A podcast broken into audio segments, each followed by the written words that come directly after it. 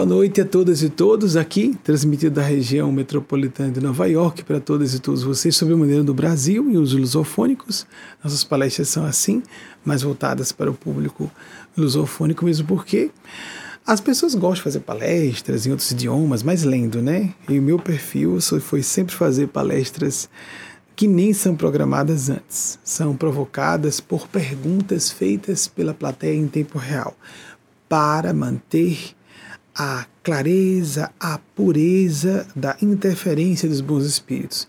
Quando digo pureza, não é nem a falta de transparência de algumas pessoas, mas de nós sermos tentados, até involuntariamente, a nos preparar se alguma coisa tivesse sido programada. Eu não sou um profissional de palestra.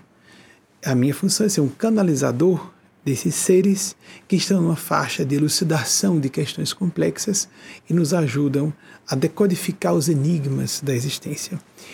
Uma mensagem singela como essa para Mais Amarante, que é uma amiga íntima de muitos anos, como falei no próprio, essa interação foi bem espontânea, fechada para o grupo do, das, dos integrantes e as integrantes das reuniões mediúnicas. Eu fico um pouquinho aqui mais formal, porque estou com um público heterogêneo.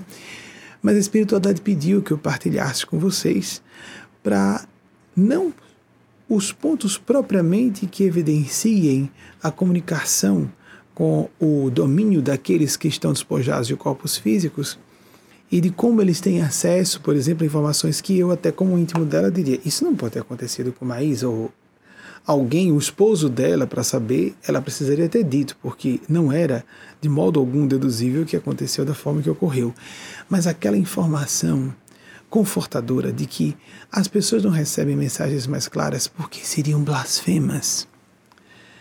Às vezes uma mensagem mais clara chega e a pessoa pensa que está com um distúrbio mental ou pensa que alguém está fraudando o mais importante está no campo dos sentimentos sagrados, da sintonia da pessoa, da busca de ter a intenção correta, benemérita, humanitária, benevolente, a volição de fazer o bem. Não é só meritório o bem que se faz, mas ter a intenção de fazer o bem. Para Maisinha, mais uma vez, meu beijo no coração.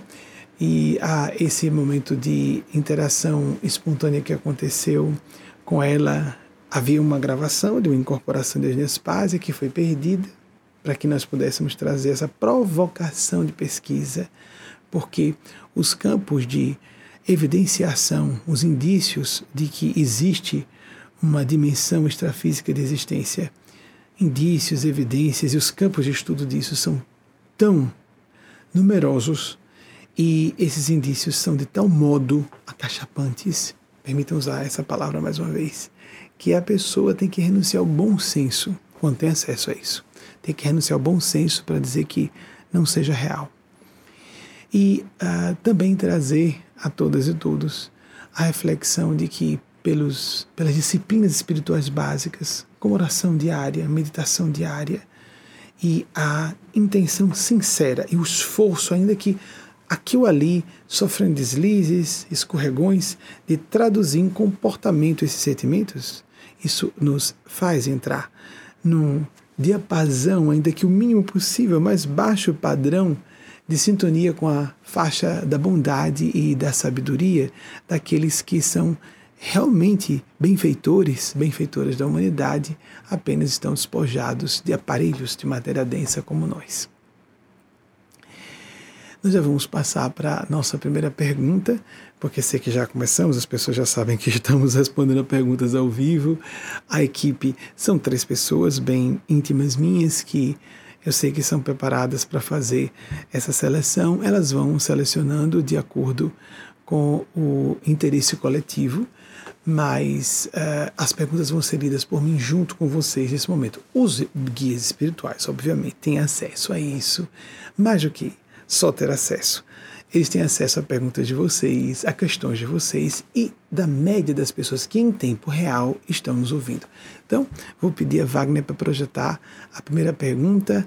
Alexandre Onze, de novo estou com dúvida, eu acho que a Alexandre Onze uma vez participou, eu não sei se é 11 do, do italiano, se for para portuguesar, vira onze, né? segundo a, as regras de português no campo da fonética. Porto Alegre, Rio Grande do Sul. Quero muito bem o pessoal do Rio Grande do Sul. Tenho muitos amigos e amigas que vão surgindo no correr dos anos. E não só do Rio Grande do Sul, do sul do Brasil. É esses, esses mistérios, né? Não, não é necessariamente a região mais populosa do país. Qual a relação entre livre-arbítrio e liberdade? Seria a mesma coisa? Mais ou menos, é, Alexandre, por enquanto vou deixar, pedir para deixar aí, viu, Wagner, a pergunta dele. Há, uma variação simples no dia a dia, no sentido vernacular das expressões, é, são um pouco permutáveis uma pela outra. Fala-se normalmente de liberdade no campo filosófico, no campo político, as liberdades individuais, civis. E livre-arbítrio tem uma conotação moral, espiritual, sabe, Alexandre? Então, quando falamos de temos que ter as liberdades individuais, por exemplo, o racismo. O racismo é uma coisa de onda, né? Existe muito, muito. Nessa época dos eletrônicos, de todo mundo com aparelho celular para filmar, de surpresa, de supetão, alguma coisa que alguém esteja fazendo, ah, só capa, ah, as escondidas no passado e que hoje pode ser essa pessoa flagrada, esse pipocar de rebeliões nos Estados Unidos com boa base justificada essas rebeliões são justificadas em muito sentido a uma carga de ódio e revolta, de indignação não estamos aqui, obviamente, fazendo apologia à violência. Quem de bom senso, quem de boa mente ou com juízo no lugar vai fazer apologia à violência. Entretanto, nós temos que reconhecer que nós temos um, um passado de séculos sucessivos de horrores perpetrados é, em nome de uma pretensa superioridade de um grupo étnico sobre outros. Isso tem acontecido no correr de milênios. Apenas tomou uma conotação de racismo em relação a pessoas de pele mais escura é, mais recentemente. No passado era uma questão só de grupo linguístico, de ser uma outra nação, uma tribo que tentava submeter outra, etc, etc. Aqui muito próximo a nós, sobre essa questão do racismo, nós tivemos o, a, a liberdade, a libertação física, falo liberdade, a libertação da matéria densa Entendeu o falecimento físico, o óbito, como sendo libertar-se da matéria densa de um grande escritor norte-americano, considerado, ele escreveu um romance que é considerado o maior romance de todos os tempos dos Estados Unidos, Mark Twain, como seu pseudônimo, pseudônimo assim ficou conhecido. Aqui um reloginho, viu? Entre 1835 e 1910. Vejam só a vanguarda. Esse cara nasceu há quase 200 anos. E ele veio a se libertar da matéria densa numa cidade muito próxima de onde estamos, Reading, Connecticut. Estamos aqui em Bethel, quem quiser pesquisar vai ver facilmente, hoje é fácil verificar isso na internet. Ele era contra o racismo, naquela época isso era bastante é, revolucionário e uh, apesar de Abraham Lincoln haver nascido quase 30 anos antes dele, pelo que eu me recordo, 1809, gostaria que pesquisasse isso, mas é fácil ver na internet, só para poder confirmar se Abraham Lincoln nasceu em 1809 e se também uh, Mark Twain viveu entre 1835 e uh, eh, 1910, por favor. Wagner e amigos e amigas do Baixo dos não precisa ser Wagner, porque ele está ocupado sozinho com a ilha de edição. Estamos em uh, período de quarentena. Aproveitando, que tem a ver com livre-arbítrio, Alexandre, veja. Mark Twain disse uma frase interessante sobre que vai entrar no assunto. Ele disse o seguinte: há dois momentos importantes na vida. Quando nós nascemos e quando descobrimos para que nascemos. Ou porque ele botou porquê, why, né, em inglês. Mas é porque eu gosto muito com os nossos uh, orientadores e orientadoras e, e substituir o porquê com um para quê. Para sairmos dessa prisão da etiologia de fenômenos, da causa de eventos, para as finalidades construtivas que nós podemos escolher por livre arbítrio. Ao livre-arbítrio, livre-arbítrio envolvido no momento em que nós recebemos um chamado da espiritualidade, Joseph Campbell, também norte-americano, mitólogo, considerado o maior mitólogo de todos os tempos, falou muito sobre isso, o chamado. Nós podemos atender ou não, a vocação. Nós podemos atender ou não. Depois de perceber o chamado, qual é a vontade de Deus para nós, nos mobilizar, nos disciplinar em direção a isso. sem fantasias escapistas.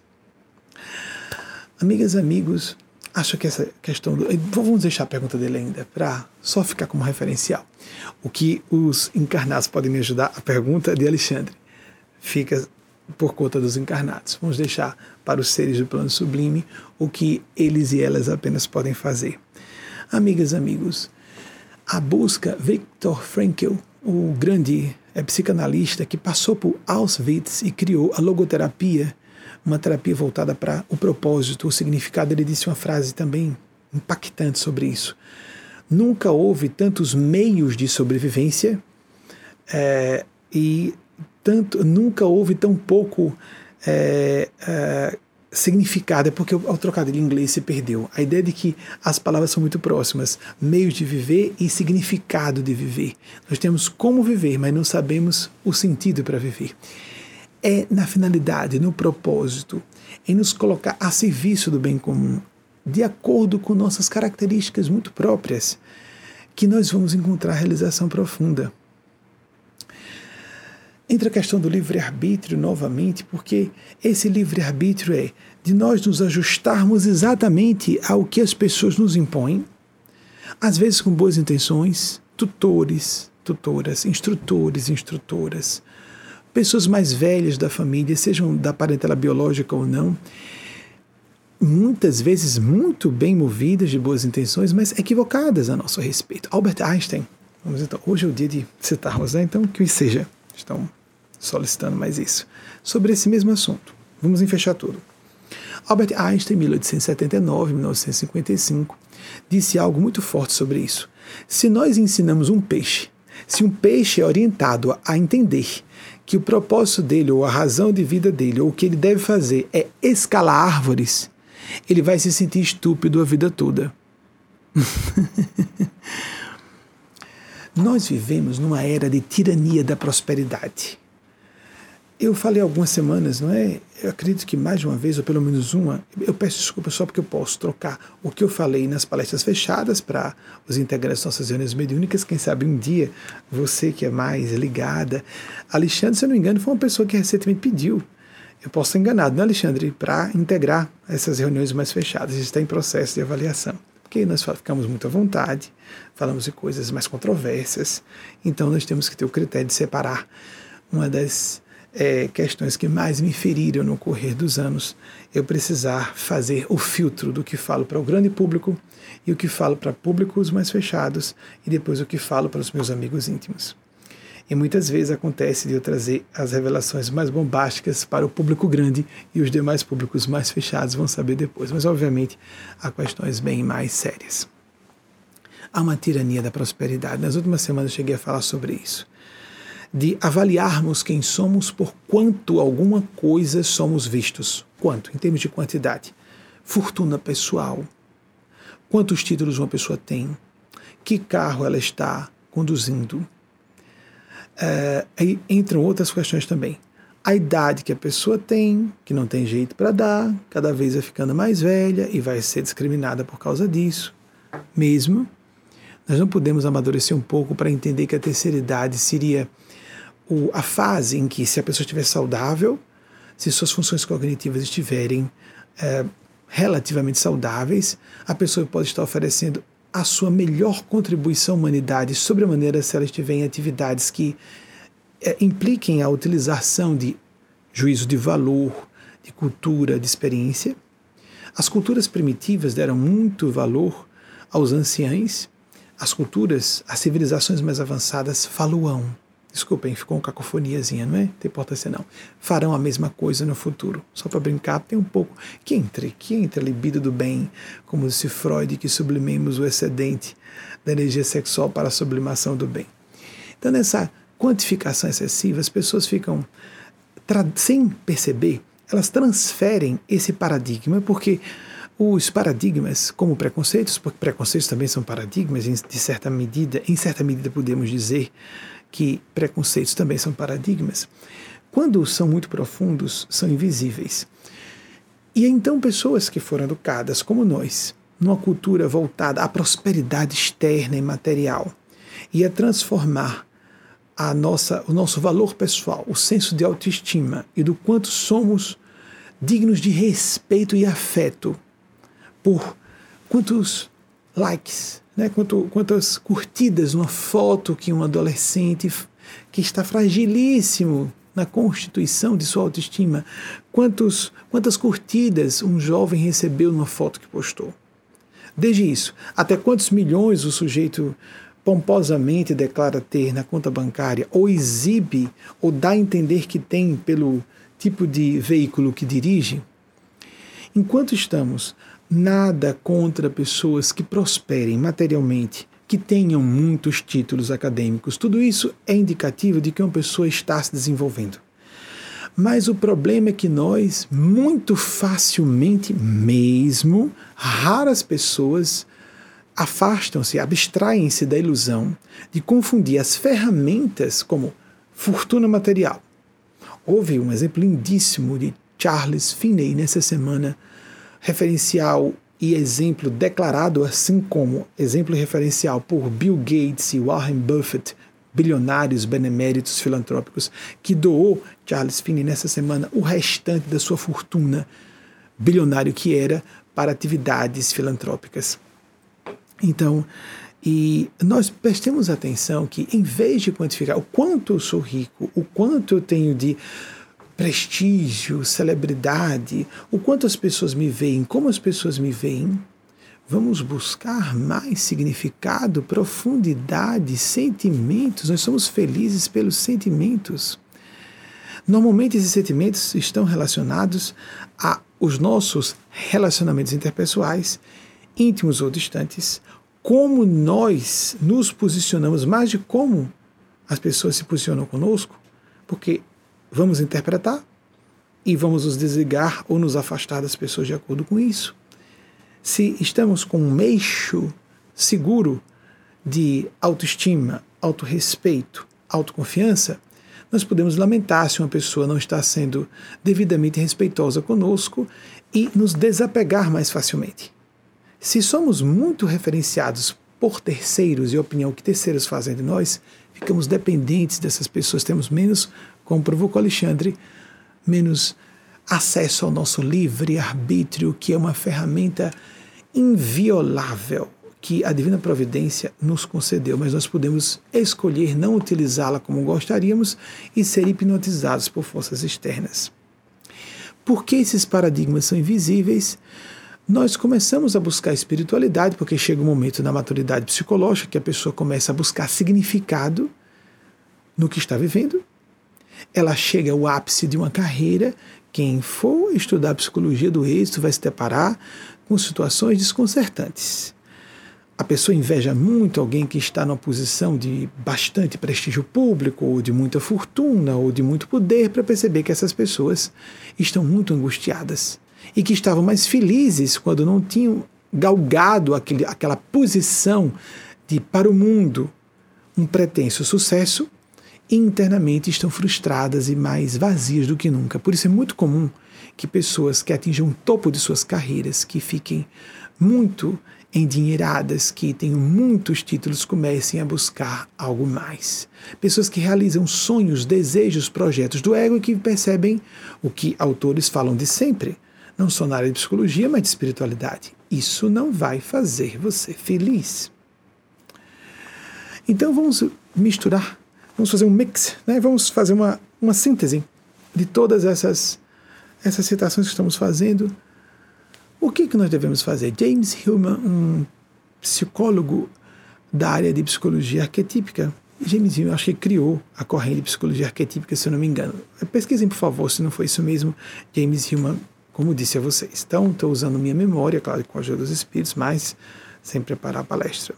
Ele fala sobre Abraham Lincoln, foi 1809 realmente, e desencarnou como é bem é, conhecido em 1865, no finalzinho da Guerra da Secessão, aqui nos Estados Unidos, e Mark Twain também está confirmado em 1835 a 1910. Muito obrigado aos bastidores.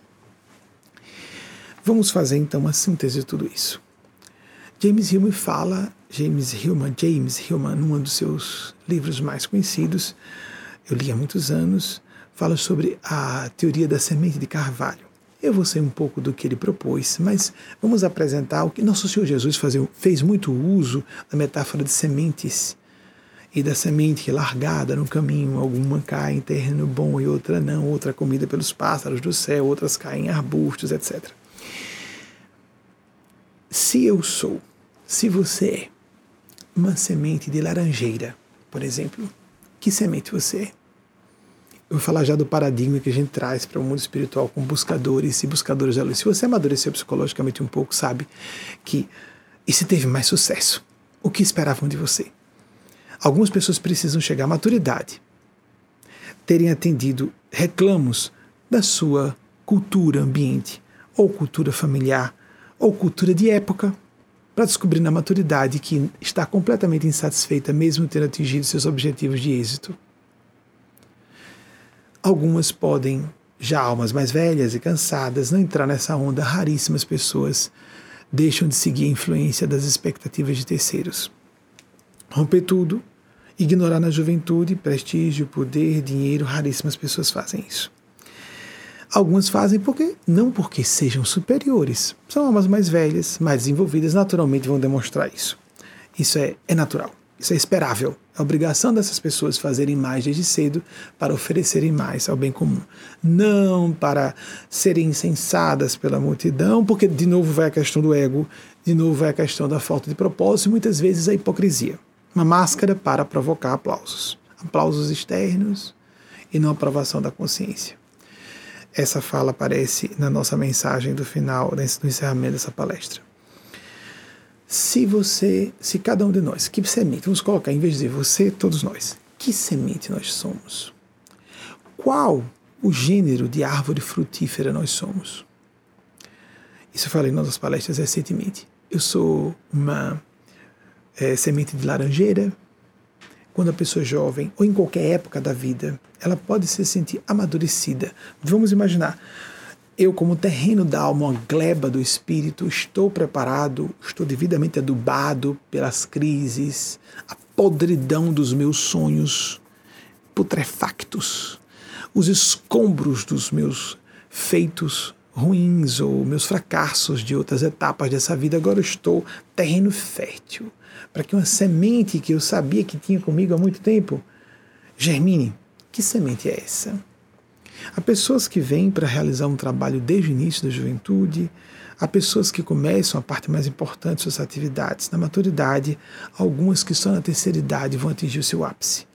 Quanto mais complexa a atividade, quanto mais subjetiva, mais idade se demanda mesmo no corpo físico de uma pessoa, não só do espírito. É claro que há pessoas que assumem funções que são mais é, compatíveis com idade mais madura no corpo do que com a idade juvenil. E há pessoas começam desde cedo a se manifestarem nessas atividades. Eu, lamentavelmente, precisei fazer isso desde, sem nem entrar na casa de 20 anos. Com 19 anos, eu estava publicando artigos da imprensa sobre isso. E aí, rompi com tudo todas as expectativas que esperavam. Você pode ser bem-sucedido aqui e ali, você pode ficar muito rico, muito importante. E se você vai aparecer na TV logo com essa atividade que expõe a ataques porque é controversa, então as pessoas ficavam confusas porque pareciam, as que percebiam que eu estava fazendo é, sinceramente, é, achavam que eu estava sendo autodestrutivo. Isso é, isso é suicídio. Ou pessoas de fora, tá maluco, tá maluco, o que foi que deu nele? Por que, que ele está renunciando a um caminho mais fácil e feliz? Não, não, mais feliz não, porque eu tenho que ouvir o reclamo de minha consciência. É, isso que fiz, acredito que seja um padrão para todas as pessoas. E que se alguém não fez antes, pode fazer depois. Se alguém está mais à frente ou mais para trás, não é mérito de ninguém. Uma pessoa de 30 anos não é superior a uma pessoa de 3, nem de, nem, nem de outra de 13. Apenas é mais velha. Compreendemos isso? Então é natural que uma pessoa de 30 se comporte diferente de uma pessoa de 13 e de uma pessoa de 3 anos. Em espírito também. Não se trata de uma pessoa mais velha, deve ser insensada, tratada com reverência, deve ser tratada com respeito, porque o jovem de 13 tem muito a aprender com a pessoa de 30 que tem algo a dizer. A criança de 3 tem como aprender com as outras duas. Uma de 60, que amadureceu com o corpo, vai ter muito mais a falar para as outras três. Nesse sentido, sim. Mas nós invertemos os valores. A pessoa mais velha está a serviço das mais jovens. E nós achamos que a pessoa fica mais velha para dar ordem nas mais jovens. Se for uma um estabelecer ordem no sentido de educação, excelente, esse é o propósito. Educar, nutrir a alma, apresentar maior clareza para as confusões naturais que uma pessoa mais jovem sofre mais, inexperiente ou menos experiente. Então, que semente nós somos? Eu sou laranjeira, eu sou um limoeiro, uma semente de limoeiro, eu sou um, a semente de macieira, então, de que fruta a semente você é? De uma maçã, de laranja, de limão? E essa história de dizer, todo mundo tem que ser café. Café é fruta, né? Engraçado, mas é fruta.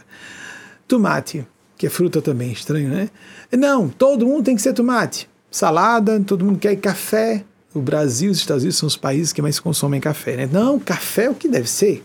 O que é isso? Dinheiro e poder.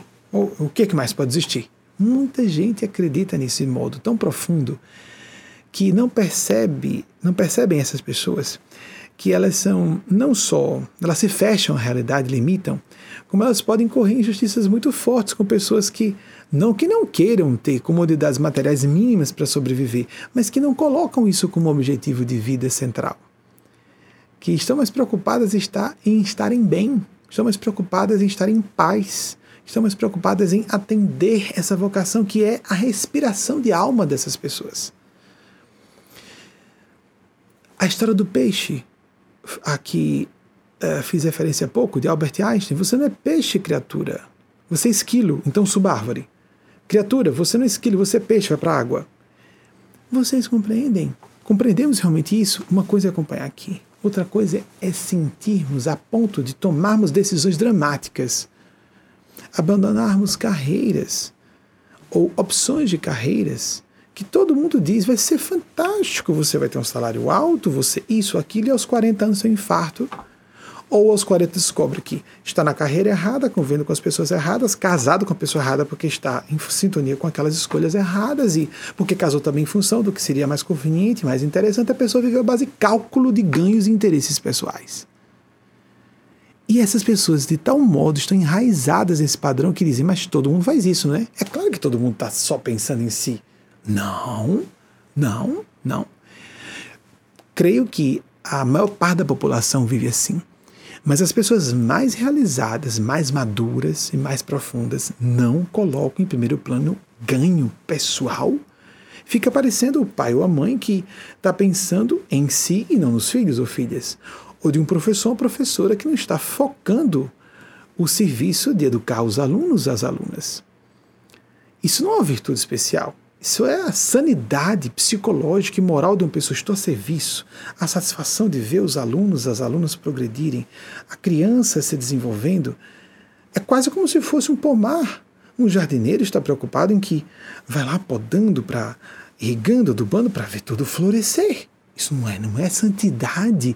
Nós temos a mentalidade brasileira de que fazer o bem, contribuir, pensar no bem comum é coisa de pessoas caridosas, boazinhas. Não, isso é coisa de pessoas sensatas, equilibradas, de caráter, de sensibilidade, empatia. Compaixão é uma função normal da condição humana. E nós colocamos uma máscara, como se deve merecer muitos elogios por ser caridoso. Caridoso, caridosa. Jesus disse: depois de que vocês fizerem tudo isso, digam a si mesmos: sou servo inútil porque só fiz o meu dever. Vamos parar com essa essa brincadeirinha de parecer santo no Brasil, né? De parecer boazinho ou bonzinho. Vamos fazer como Jung disse, nós temos que buscar ser íntegros e não ou íntegras, não bons ou boas. Ou como Jesus disse, por que me chamais de bom? Bom só Deus o é. Então, em vez de preocupar-nos em parecer bonzinho, porque o, o, ser bom é parecer bonzinho para ficar conveniente com as pessoas, né?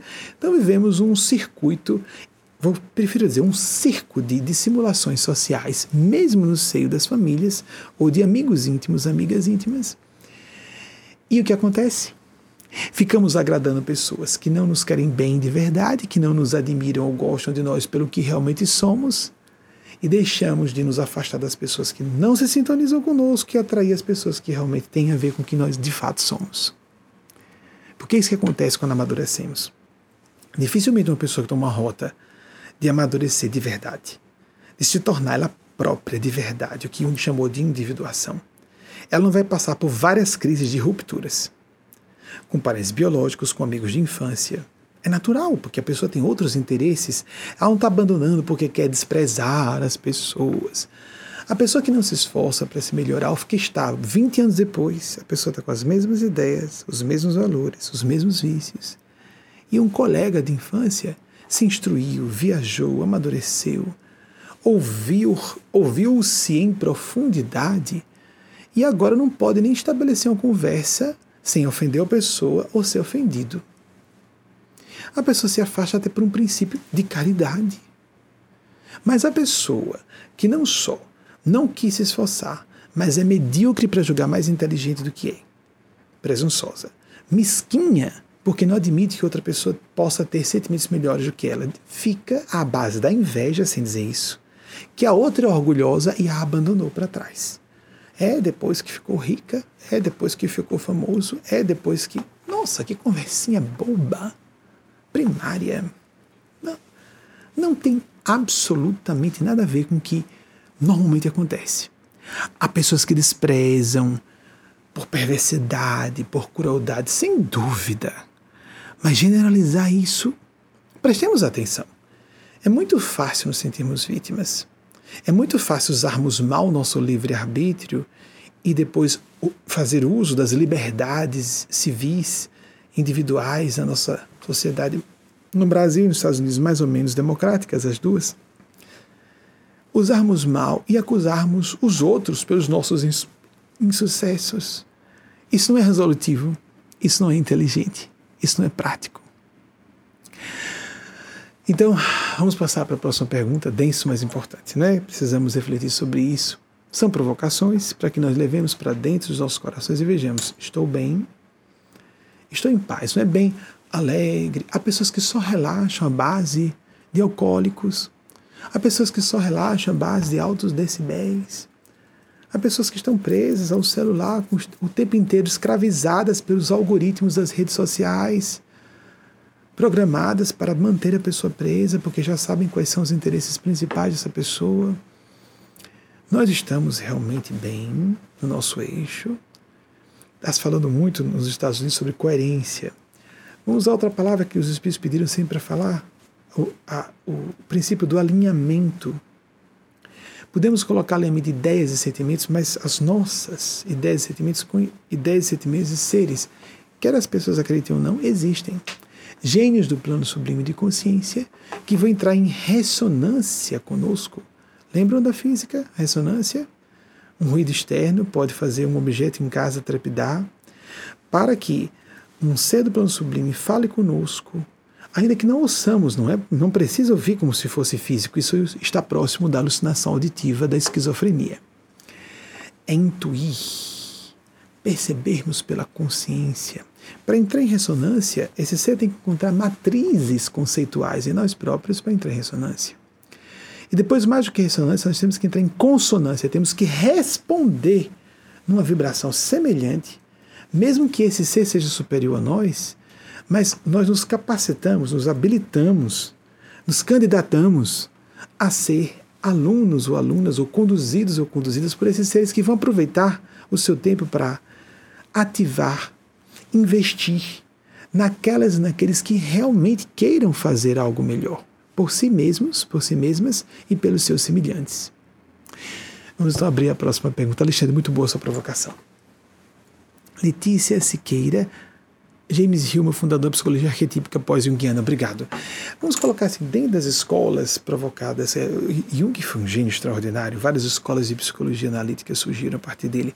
Vamos falando, falando livremente, né? Porque a psicologia analítica basicamente é, é a linha de psicanálise e psicologia que Jung criou. James Hillman, se não me engano, ai meu Deus do céu, isso eu li há muito tempo, em 1970 ele criou a psicologia arquetípica, bem, vamos deixar lá o ano do nascimento. Eu faço 50 anos no próximo mês, dia 26 de outubro. Estou chegando lá no meio século. A pergunta era de Letícia Siqueira, Palhoça, Santa Catarina. Moramos lá durante um ano e meio quando meu pai biológico, Benjamin Sobrinho, que está aqui tem me acompanhado nos domingos foi fazer a sua, o seu curso mestrado e defendeu sua tese mestrado em Florianópolis, na Universidade Federal de Santa Catarina. Nessa época, entre dezembro de 75 e julho de 1977, eu residi é, em Florianópolis, saudosa Florianópolis, com sua ponte famigeradíssima Ercílio Luz, uma das poucas pontes pense, de, daquele sistema de engenharia Pensio né, do mundo. Eu não conheço muito a área, mas é uma curiosidade interessante. Anterior a Golden Gate, eu presumia que ela era uma reprodução da Golden Gate. Não, não, não, não, não, não. A Golden Gate é posterior à construção e fundação, à inauguração da ponte Ercílio Luz de Florianópolis. Então, como ajudar as pessoas que têm pensamentos de automutilação e de suicídio? Letícia, o impulso, e todas e todos que, que nos acompanham, o um impulso de destrutividade e autodestrutividade existe em todas as pessoas. Nós devemos vigiar isso. Nós costumamos vigiar outros impulsos, os instintos relacionados à, à vida, a libido, o impulso de alimentação, libido no sentido mais específico, restrito de, de, sexualidade. A libido é muito mais ampla para freudianos, não é? Impulso à vida.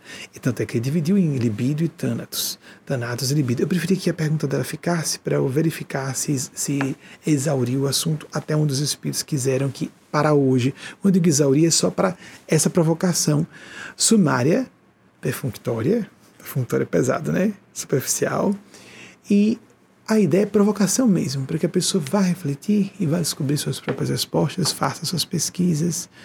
Mas cuidado para não ficarmos só no Google, Google It, né? Achei interessante que uma pessoa disse, eh, logo que eu comecei meu trabalho, nos anos 90, recebi alguns apelidos estranhos. Me chamaram, na época nem se falava de Google, internet. Eu disse, como é que é? Alguém me falar como se fosse um elogio. Eu disse, meu Deus, que absurdo.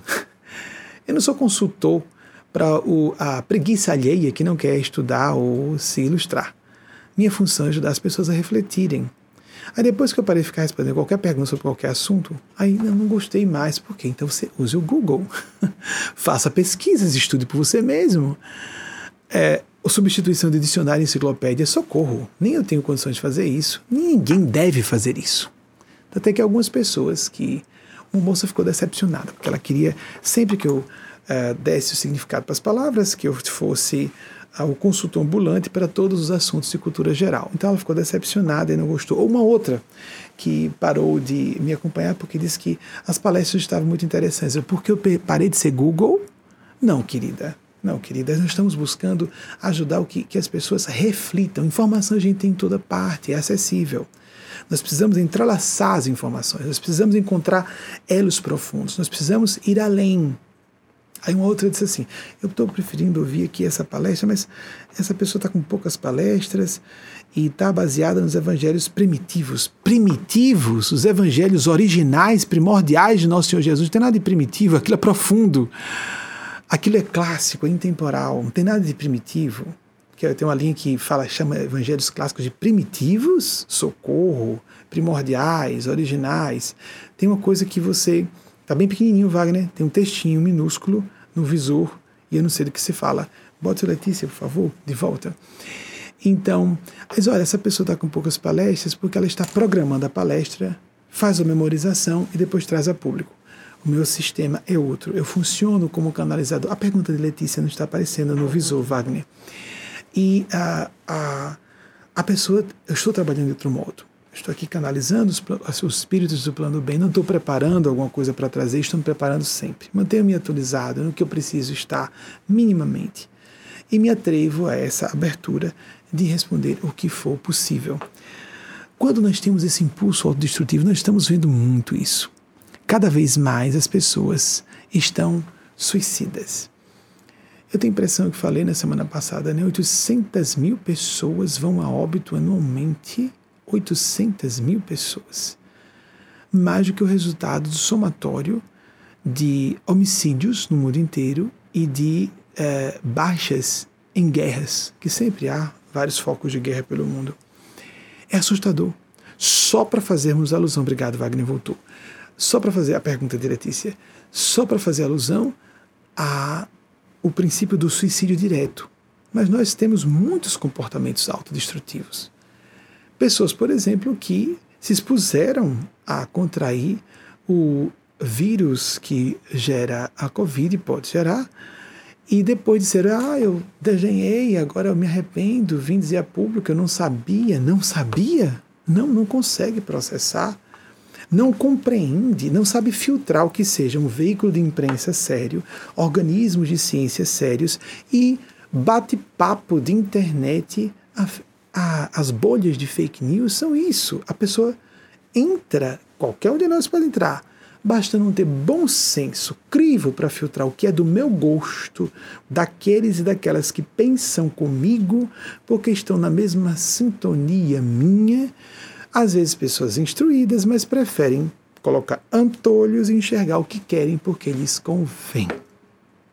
Então, vou discutir o que esse organismo de ciência importante está falando, o que toda a comunidade de virologistas, infectologistas, epidemiologistas, toda essa comunidade científica séria no mundo inteiro está falando. Aí vou ouvir só um profissional de saúde que fala o que me agrada. Um profissional não representa uma comunidade científica de jeito nenhum. Nós vemos isso. O que é isso, danatos? Freud teve que rever todo o edifício do sistema de pensamento dele baseado na doutrina, assim mesmo ele falou, da libido, foi o motivo básico de ruptura com Jung, que aconteceu entre 1912 e 13, e somente na Segunda Guerra e com o falecimento da sua filha preferida, ele descobriu que a libido não era tudo. Então ele trouxe o conceito do Thanatos ou Thanatos. Fica ao critério de cada um. O impulso de morte, porque assistindo aos horrores da Primeira Guerra Mundial, o que é isso? Mas ele teve que ter ser ferido na sua própria intimidade para se dar conta de algo que existe na vida de todo mundo. A automutilação e o suicídio têm a ver com os comportamentos de baixa autoestima, de agressividade mal governada e voltada para si mesmo ou si mesma. E lembrar, você é valorizado, valorizada por quem você é, com seus defeitos, com suas limitações e com suas qualidades. Não de acordo com o que as pessoas dizem. Francisco de Assis uma vez disse: cada um vale o que vale para Deus.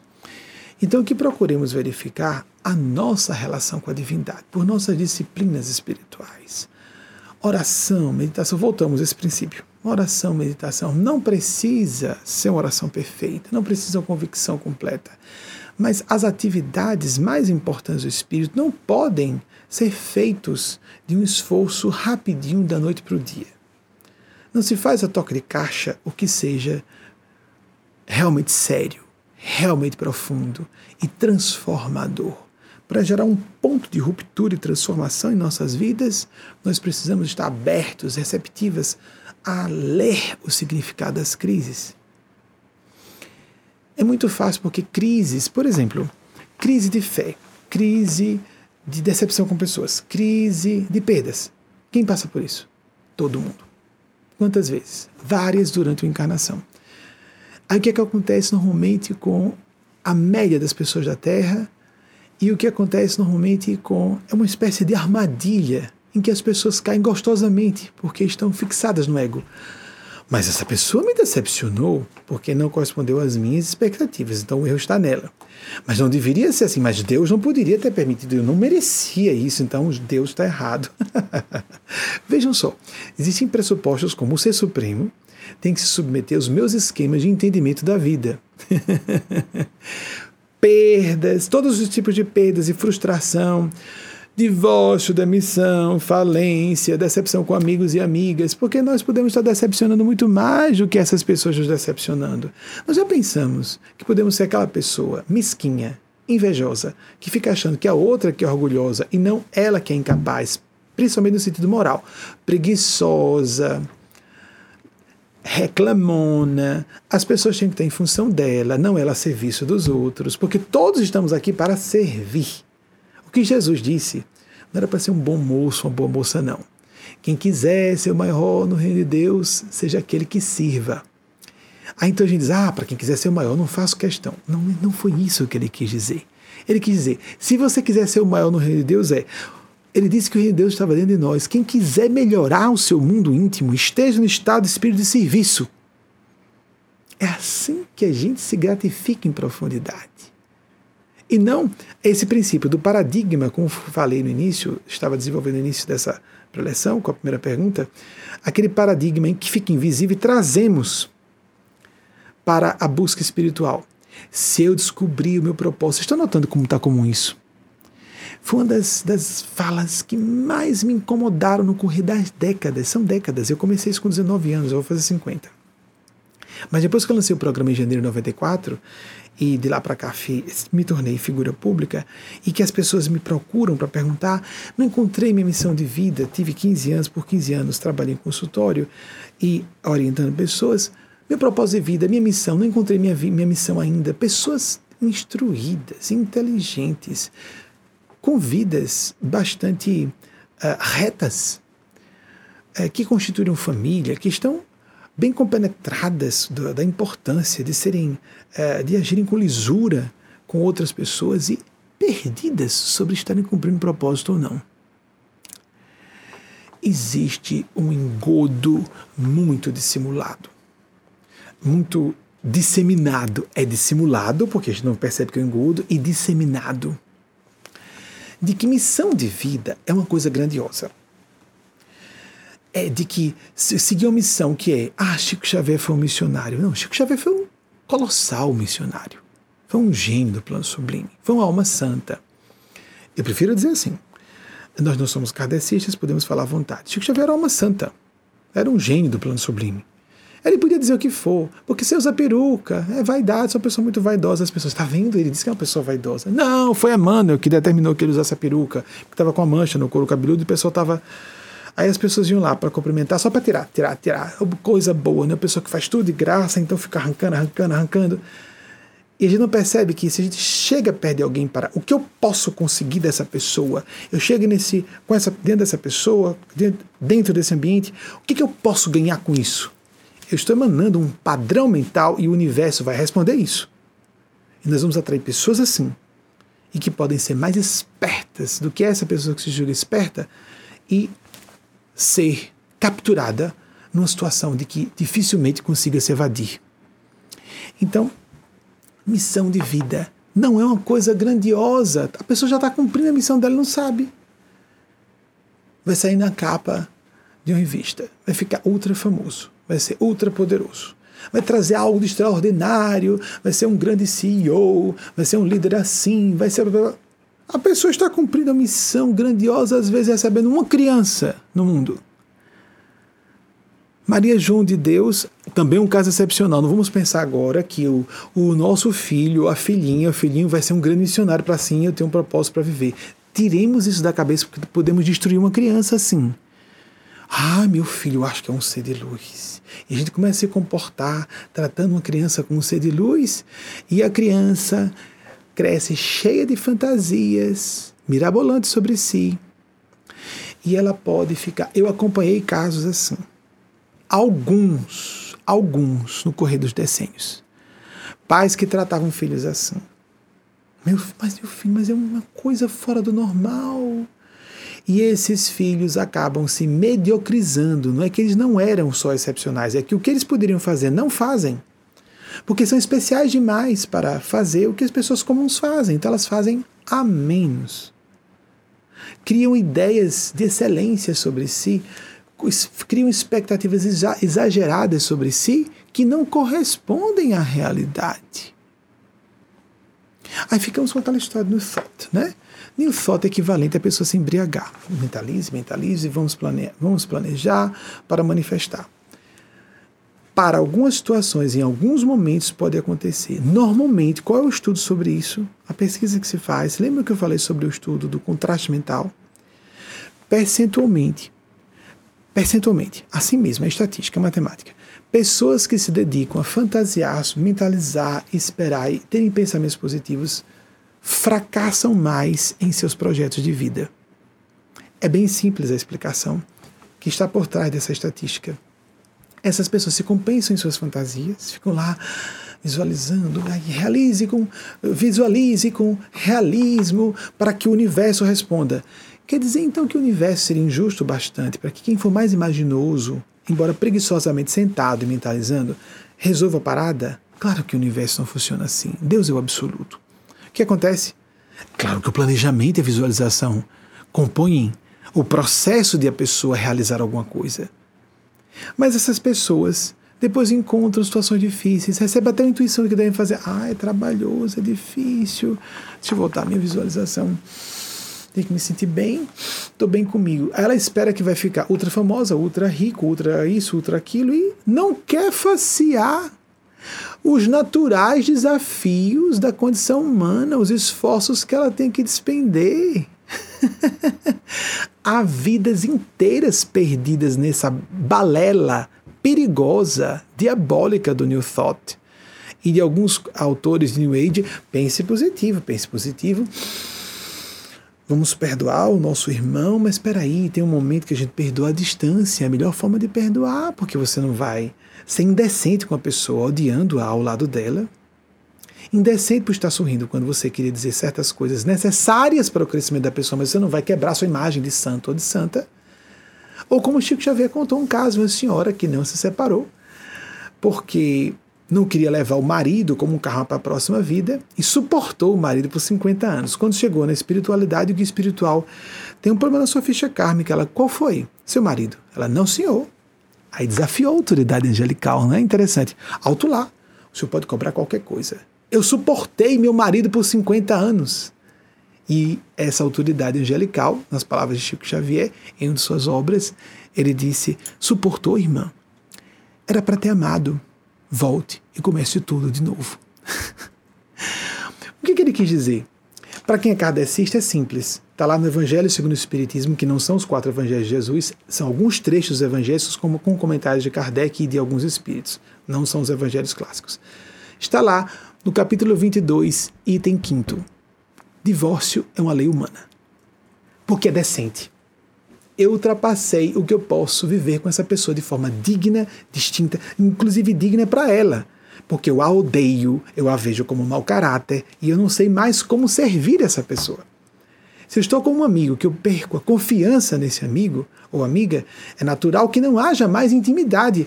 Ah, mas você é muito egoísta, se afastou de mim. Então deixe a pessoa achar o que ela quiser. Vão falar de nós, quer acertemos ou não. A mensagem do final vai falar sobre isso hoje. Vão nos atacar. A mediocridade e a mesquinharia falam mal da vida alheia, não importando se a pessoa esteja acertando ou errando. Mas quem se deixa governar por isso está participando disso e não é vítima coisa nenhuma. É covarde, preguiçoso, preguiçosa e não é autêntico, não é autêntico, é o bastante para facear o desagrado de quem quer que seja. Familiares, cônjuges, filhos, filhas. É difícil. Mas só assim há grandes realizadores e realizadoras. Vão observar como é comum na vida de grandes realizadores e realizadoras essas pessoas se desligarem das pessoas que conheceram na infância ou na adolescência, porque simplesmente elas não seguem a maré. Se alguém quiser acompanhá-las, acompanhe. Que acompanhem. Se não, seja feliz. Isso é uma forma de respeito à liberdade da pessoa. Siga seu caminho. Mas eu não concordo, o problema é seu. Eu não concordo com a sua vida, não com a minha. Siga. Siga.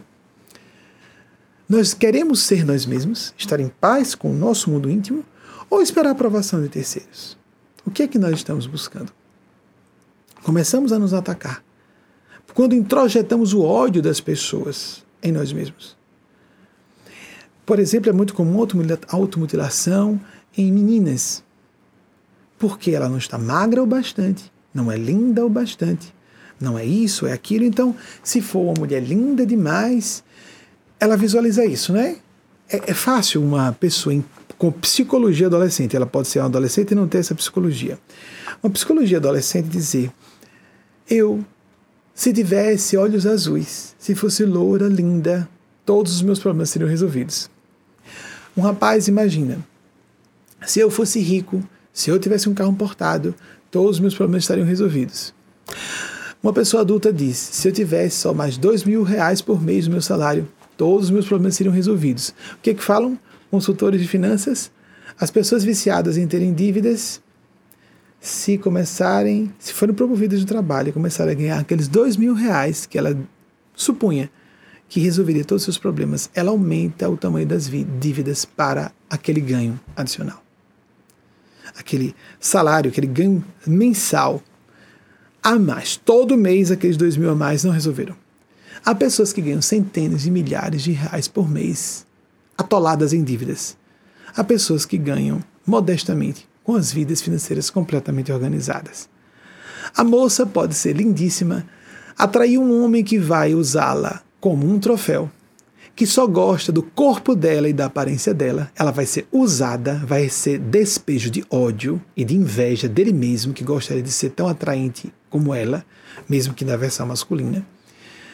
E ela vai chegar aos 45 ou 50 ou 55 e ser trocada. Se ele tiver poder, se ele tiver com esse interesse, se ele tiver poder e dinheiro para isso, é assim que funciona. Se a pessoa está dizendo, vou ficar linda para atrair o homem certo, vai atrair o homem certo que está com o dinheiro ou poder para atrair a mulher certa. Que coisa baixa, não é? Que coisa injusta, não é? E muito comum. E a pessoa diz que não é. Não, foi amor, foi amor. Claro que há mulheres lindíssimas casadas pelo coração e que querem bem aos seus homens, seus esposos, ainda que sejam de poder ou destaque.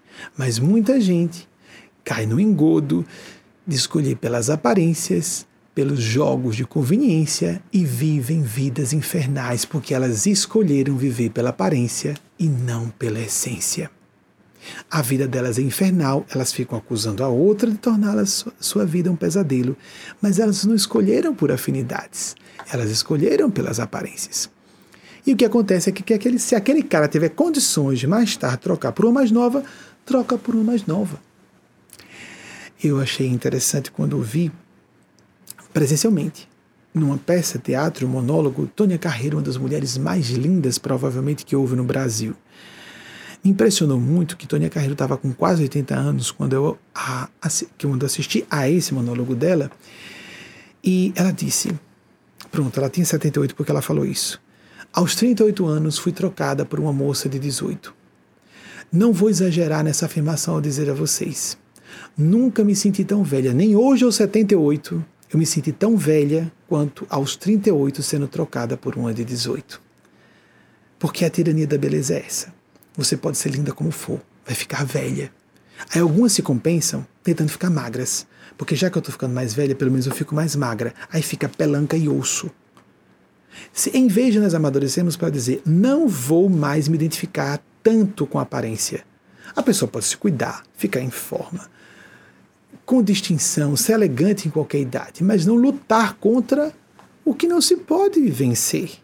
O normal, o envelhecimento. Ficar jovial, em paz, alegre, de bem consigo com a vida, em qualquer idade. Pessoas que ficam, puxa plástica, faz plástica, vou salvar o marido com plástica. Não, faça, se você quiser sua cirurgia plástica. Até nos anos 60, Chico Xavier falou que a cirurgia plástica e qualquer recurso que ajudasse as pessoas a serem felizes estava na Terra, a cirurgia e qualquer outra atividade, estavam todas na Terra em nome de Deus. Mas ajuda, é uma ferramenta. A moça vai botar alguns litros de plástico dentro do, das mamas. É isso, né, amigos? Bolsas de silicone. Vai aumentar as mamas. Cirurgia é cirurgia, vai se submeter a anestesia. A pessoa pode morrer numa cirurgia plástica. Vou botar mais silicone para ver se meu marido para de olhar para outras moças. Ele não vai parar de olhar para outras moças porque vai, você vai botar bolsas de plástico dentro das mamas. Literalmente é isso que está acontecendo. Resolva sua questão com ele ou resolva sua escolha de estar com um homem que está olhando para outra, se isso a incomoda. Vocês compreendem que nós interpretamos muito mal os eventos da vida? Enxergamos o problema onde o problema não está? O que nós queremos realmente? da vida. Paz e consciência, sentimento de dever cumprido, felicidade. Vamos então, que nada, conversa fiada que eu não vou querer ficar muito rico, muito dinheiro. Aí a pessoa chega aos 50 anos, depois de ter escalado toda uma, vamos dizer, uma montanha de êxito profissional para chegar lá no topo e descobrir, tá errado. Não foi o dinheiro. Ah, já sei, é título. Aí lá vai a pessoa, de novo, outra escalada de competição. Sobe outra montanha, para daqui a mais 20 anos descobrir, de novo, não estou feliz. Dá para se ouvir? Você, que tal você parar? Aí, a meditação. a reflexão. Você se conhece realmente? Os animais se conhecem, seguem seus instintos. A gente vê esquilos subindo em árvore, a gente vê peixe na água. Nós, seres humanos, queremos ser o que não somos. Essa tirania de ser o número um. Você tem que ser muito rico, muito importante, mulher sempre linda, muito bem casada com aquela que as outras ficam com inveja. Que horror! Vivemos à base de picuinhas e pirraças e um pesadelo social de as pessoas. Isso me assustou no aeroporto. Creio que eu já disse a vocês algumas vezes, já vi isso, várias vezes. Uma pessoa com a cara de tragédia, aí pega um celular, de repente, pá, surge um sorriso luminoso, ela bate uma foto, despenca o rosto como se tivessem dois quilos nos, nos músculos faciais. Pum! Mas ela posta lá a sua realidade editada, mágica. Estou viajando, estou muito feliz. Não está feliz? Coisa alguma. Nós queremos criar uma realidade maquiada, editada, para dizer que estamos bem sem estar bem realmente. O que, é que nós estamos ganhando com isso? Não tem nada demais a pessoa postar em suas redes sociais um momento de família, está todo mundo bem. Os sorrisos são diferentes, a gente percebe o sorriso de plástico do sorriso sincero. Nossa, teve um momento que eu vi duas pessoas abraçadas. A própria pessoa postou numa rede social dela, ela está fazendo isso. Ela quer dizer que é amiga de outra, uma está deitada no ombro dela e está fazendo assim, está com nojo. Está com nojo. Cruzes, meu Deus, como as pessoas não têm bom senso. A era das, da exibição e do ridículo. E do ridículo. Isso é ridículo. Ridículo para quem tem juízo e vê fora. Patético para dentro porque a pessoa está destruída por dentro, frustrada.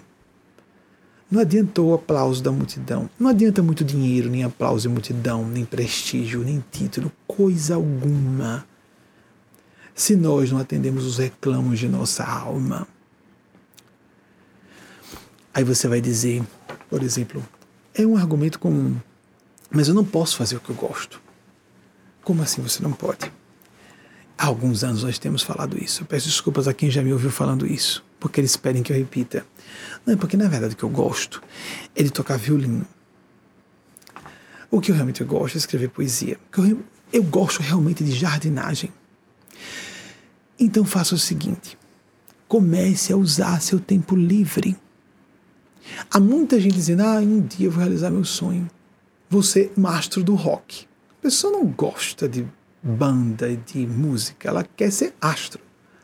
Você gosta de música, quer tocar um instrumento, ou você quer parecer bem sucedido, ou está no centro das atenções. Qual é a sua? Qual é a questão? você está atendendo o reclamo do ego ou da sua alma? A gente só é feliz pela alma, pelos sentimentos, pelo coração. Ah, é, um dia eu vou converter, eu vou largar tudo para só tocar violino. Que tal começar a tocar violino nas horas vagas? Que tal escrever sua poesia, pintar? Não, não vai ser comercial, pouco importa, mas um dia eu faço isso. Vamos parar de especular, fantasiar. Isso é uma postura escapista. Realize-se agora. Se realmente a sua alma utilize suas horas vagas, você talvez torne isso rentável e sua fonte de vida, sua, sua viver exclusivamente para aquilo. Mas tem uma outra função? Não, mas aí eu vou ter que ter um trabalho qualquer. É que na verdade eu queria ser. É, eu gostaria de ter uma, é, essa profissão, mas é, é, porque eu posso passar no concurso, eu posso passar na, no vestibular para medicina. Eu gostaria mesmo de serviço social, mas a minha alma pede a serviço social, mas é porque medicina é mais prestígio. Eu posso passar no vestibular de medicina. Ou eu posso passar no vestibular de direito passar num, num concurso para magistratura. Por que eu vou perder dinheiro e poder se eu posso ter? Amigas e amigos, vocês conseguem imaginar o percentual de pessoas, pessoas honestas, pessoas que são de bem, que estão, ou pelo menos para a média, não cometem ilícitos, estão na linha e que destroem suas vidas assim? Vamos imaginar que ela consiga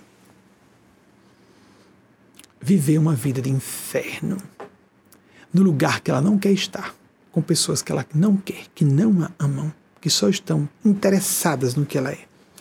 e por dentro fazendo nada do que ela quer fazer. Nada do que sua consciência, não é questão de só não gostar de fazer, não. Sua consciência pede outra coisa.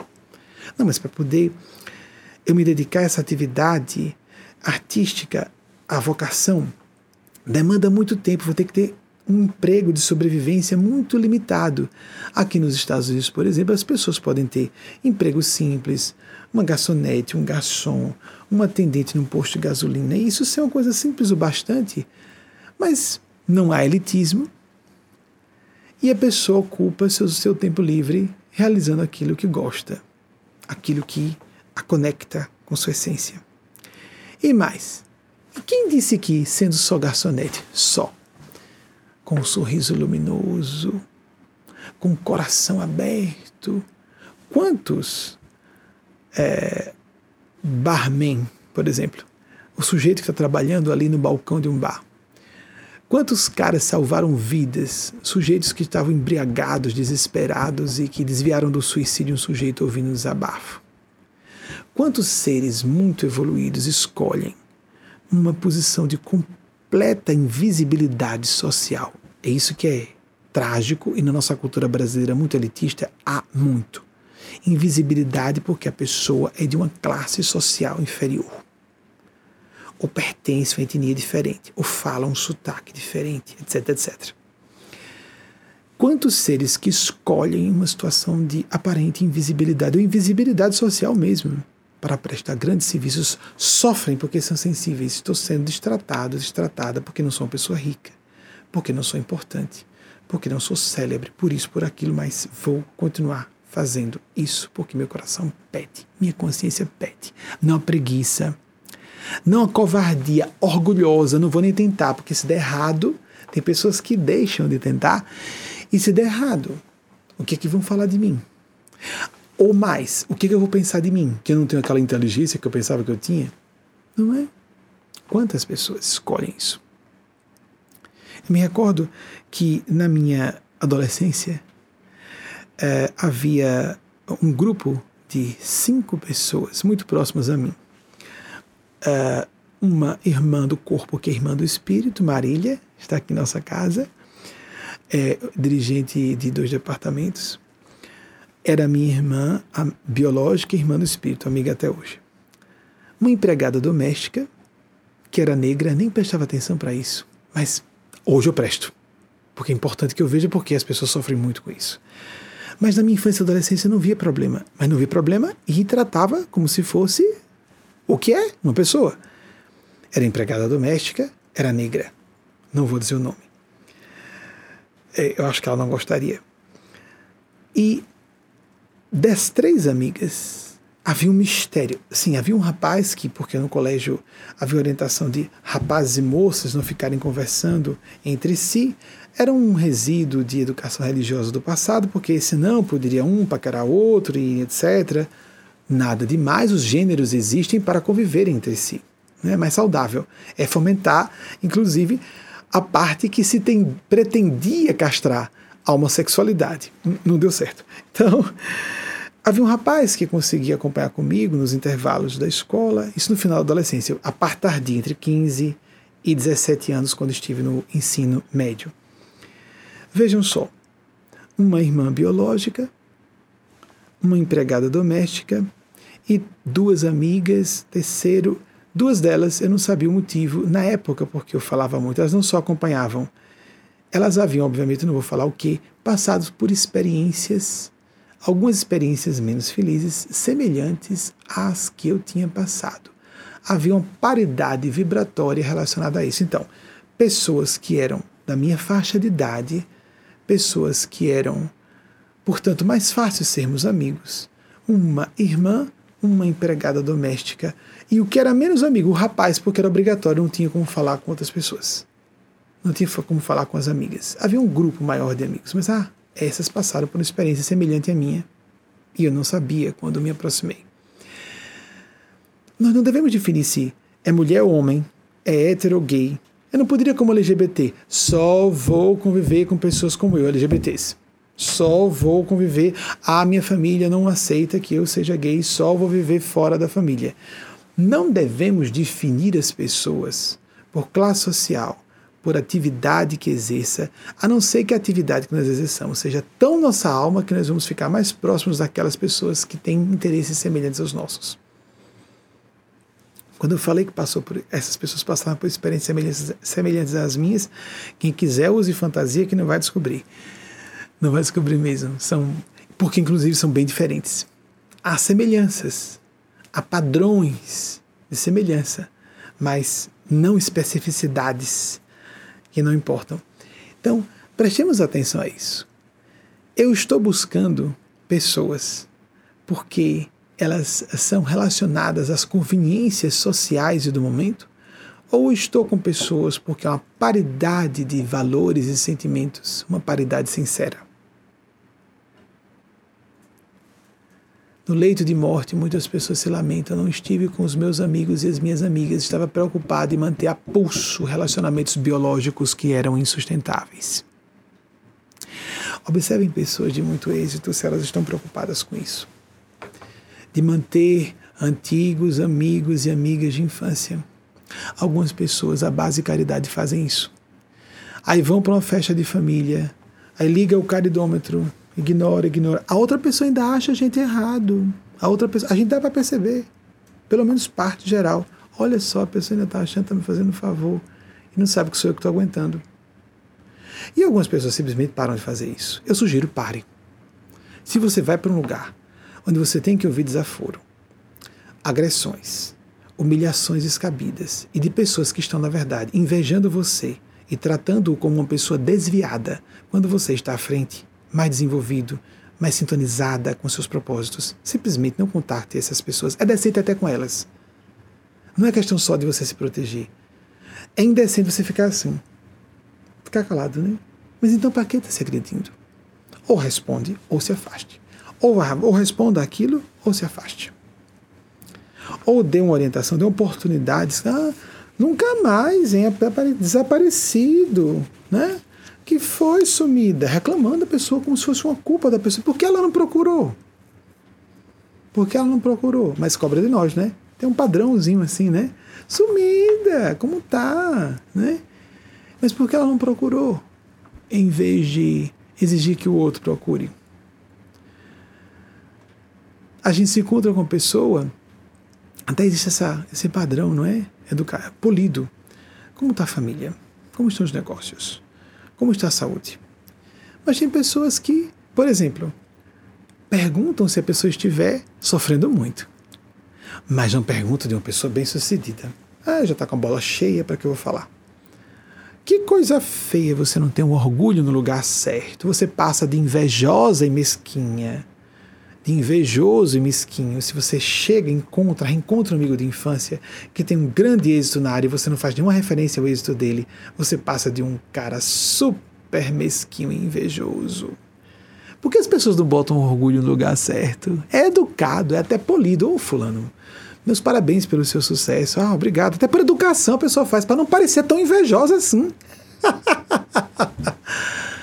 Isso é um orgulho educado, porque é um orgulho que faz a autoeducação, não é? Não, pessoa, eu não vou falar sobre isso não. Eu gosto de você, eu me recordo uma vez que, porque eu sou muito identificado com a causa sacerdotal, de, em amplo sentido, é sacerdotal que vivo, uma moça que estava contrariada porque estava interessada em mim, não conseguiu nada, foi isso. Aí então me encontrei, estava saindo. Na época eu ia faz, costumava ainda ir ao cinema assistir filmes em salas de projeção, porque eu gosto do, da mística do, da sala de projeção do cinema. Saindo, ela se encontrou comigo. As lágrimas brotaram dos olhos e disse: Por que, Fulano, você não está mais frequentando? Eu não me incomodo com o orientador espiritual, gosto de você. Aí disse: Oh, querida, lamento lhe dizer, essa pessoa não existe. Porque quem define quem eu sou, sou eu. Eu sou somente é isso. Isso é minha identidade. Não é você quem diz qual a minha profissão, qual a minha escolha de vida. Se você acha que eu sou alguma coisa fora disso, você não é minha amiga. Você está desrespeitando a minha identidade. As lágrimas caíram em bagas. Mas eu pensei, vamos dar uma chance a essa moça. E aí eu marquei um almoço na casa dela. Fazíamos na época, foi no início dos anos 2000, a prática do evangelho. Eu não faria isso hoje, mas na época eu fiz. Tá, tinha pouco mais de 30 anos. Comecei esse trabalho, repito a vocês, com 19, não é? a televisão com 23 anos. Tinha acabado de fazer 23 quando lancei o programa, muito mais jovem do, jovem do que eu imaginava. Quando abrimos o Evangelho, que fazemos já diariamente, já estávamos caminhando para uma rota de criar nossa própria principiologia, segundo os guias espirituais pedem, e nos distinguindo do meio espírita com todo respeito aos kardecistas, apenas somos diferentes. Fazemos a prática do Evangelho todos os dias, os Evangelhos clássicos. Abrimos o Evangelho clássico, nosso Senhor Jesus estava lá. Quem é minha mãe, quem são meus irmãos? Esses aqui, que seguem a vontade de Deus. Ou seja, os discípulos de Jesus devem seguir o que Jesus pede. Ele pediu isso, ele determinou. Se você não está no meu grupo, o que, é que eu tenho a fazer? Meu grupo de eleição, de alma. Meu propósito de vida é isso. Você não quer nem se beneficiar com o que eu estou oferecendo gratuitamente. Como é que eu acho mais importante, mais sagrado? Você dá as costas à graça do que eu considero mais sagrado e quer que eu seja seu amigo aberto à sua amizade. Que amizade? Eu perdoo você por ser quem você é? Não, querida. Não é assunto seu. As pessoas se acham bom. As lágrimas, não é? Ela vai estar chorando por si mesma, com raiva, porque não estava enquadrado no que ela queria de mim, porque eu não estava correspondendo às expectativas dela. Com essa mensagem, eu me senti repreendido pela espiritualidade. Na sincronicidade, os espíritos não falaram na hora me senti repreendido pela própria palavra de Jesus. O que você está fazendo aí? A outras pessoas precisa dar atenção. Então, quem eu priorizo? Quem está comigo. Depois, quem está comigo, porque é quem está com a causa, com o meu ideal. Porque primeiro estou com a minha consciência, com os guias espirituais que representam minha consciência, de novo, os guias espirituais que representam minha consciência, a causa e o trabalho que eu faço através disso. Quem quiser estar comigo, esteja. Quem não quiser, siga sua vida feliz.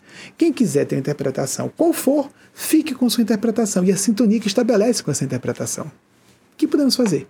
Todo mundo é livre. Quem tem cabeça pensa o que quer. Quem tem coração sente o que quiser, mas arca com as consequências. Porque o que nós pensamos e sentimos tem a ver com o que nós somos, reforça às vezes o pior que, do que nós somos e principalmente estabelece paridade de onda vibratória, de ondas mentais, com seres despojados de matéria densa, ou pessoas, ou escolhas de vida que têm a ver com essa mesquinharia de não aceitar que o outro possa ter uma vida diferente da sua e talvez muito superior em termos morais e de sintonia que a sua escolha de vida. Mas a mesquinharia não acredita. Não, vai me enganar. Vai me dizer que a pessoa, que há pessoas, muitas, conheço muitas, pode não ser a maioria da população. Pode ser um percentual diminuto, mas há pessoas que estão focadas no serviço que possam oferecer dentro de atividades simples, professoras sacrificadas no ensino fundamental no Brasil, que não se prestigia a vida do magistério, sacrificadas como no ensino fundamental, no ensino médio, porque no ensino superior ainda há prestígio. Mas para oferecer o melhor a seus alunos e alunas, compensando lacunas gravíssimas da educação de crianças e adolescentes, lacunas gravíssimas deixadas por seus pais e mães, quando não lacunas, induções prejudiciais suicidas em crianças LGBTs, por exemplo. Em crianças com pouco consciente de inteligência que não podem ser o sucesso que os seus pais exigem. E muitas vezes não têm consciente emocional para se dedicarem aos estudos como seus pais exigem porque estão preocupados com a aparência de meu filho ou minha filha, isso ou aquilo. Destroem os filhos e as filhas, se sentem vítimas e não estão preocupados em seguir sua consciência e cuidar da sua prole, porque até os instintos animais pedem isso.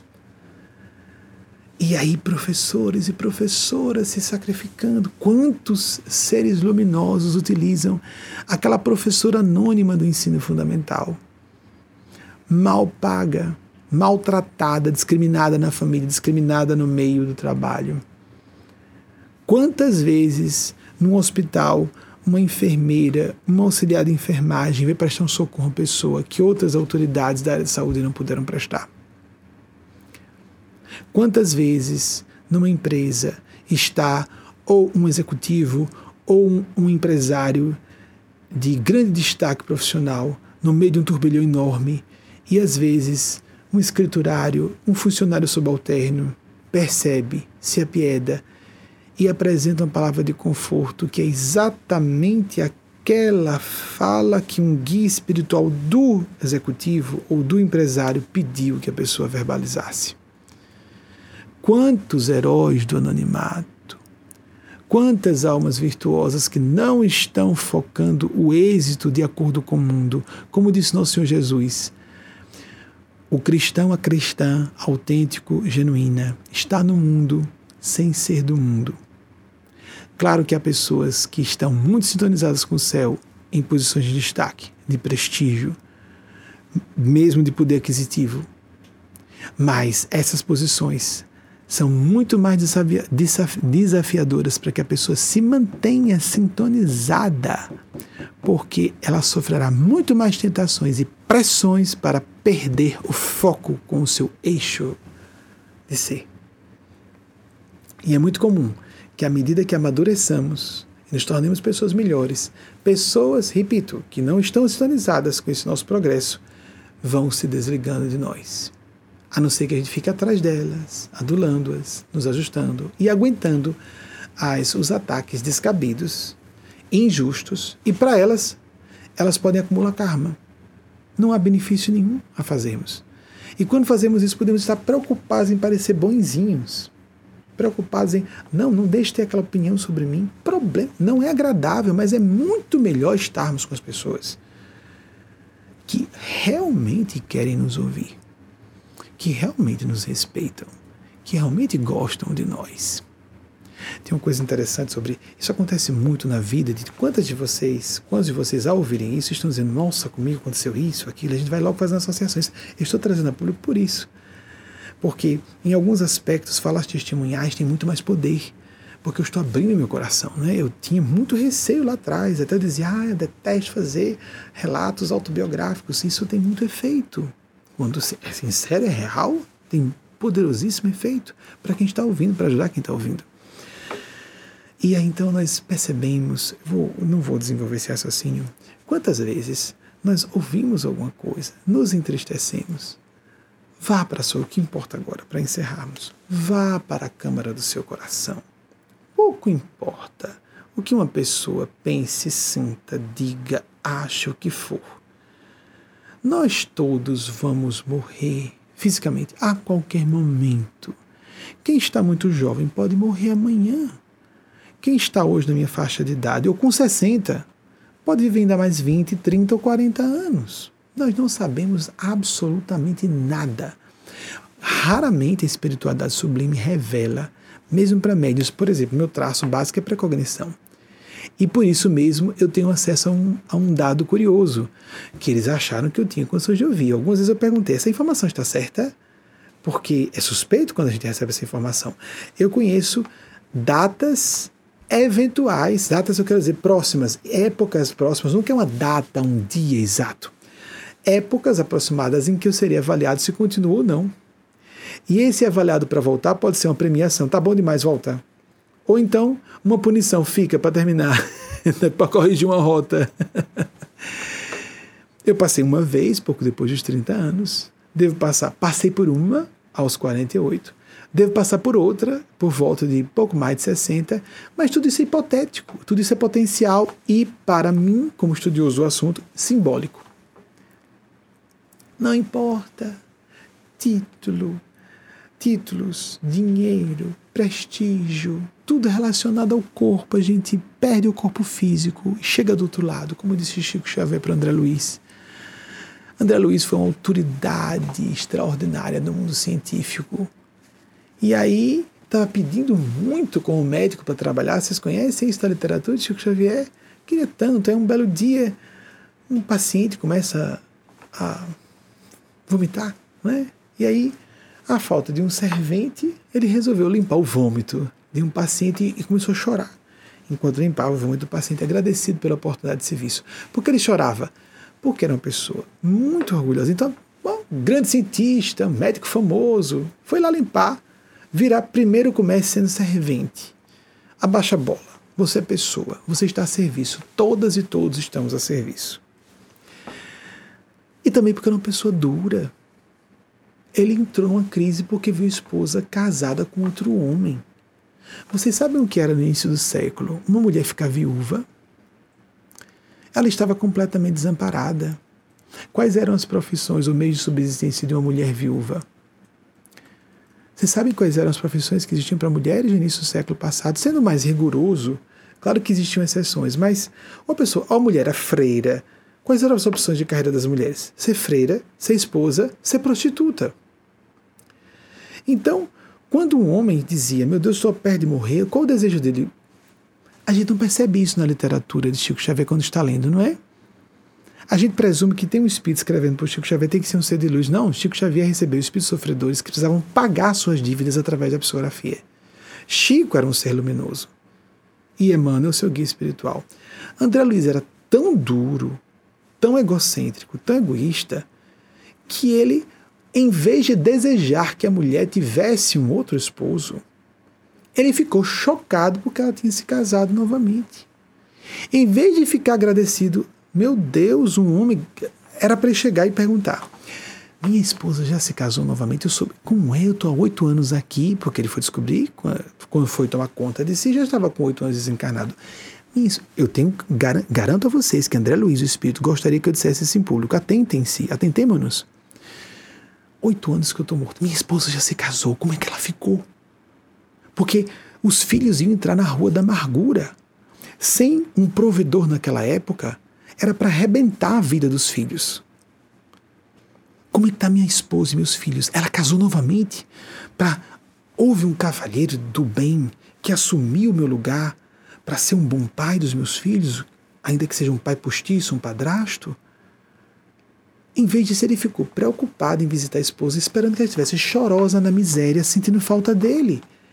E ele teve um choque tão grande por encontrá-la casada novamente, que ele desceu quase ao umbral. Vocês percebem isso? Lembram-se disso?